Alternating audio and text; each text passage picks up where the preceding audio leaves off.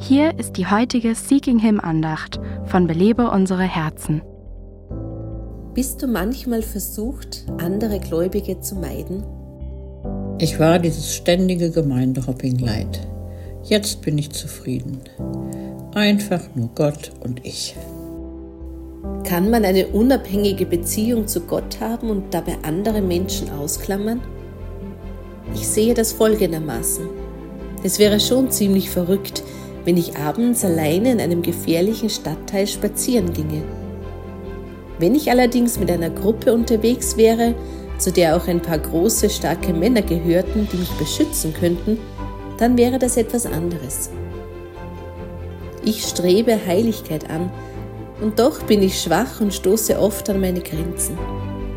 Deshalb hat Gott Menschen in mein Leben gestellt, die mich beschützen und mir helfen zu wachsen.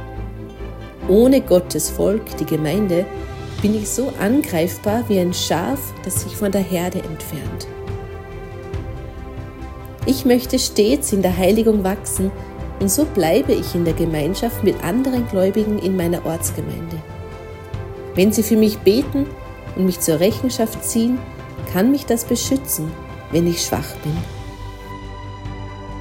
Belebe unsere Herzen ruft Frauen zu Freiheit, Fülle und Frucht in Christus. Weitere Informationen auf belebeunsereherzen.com.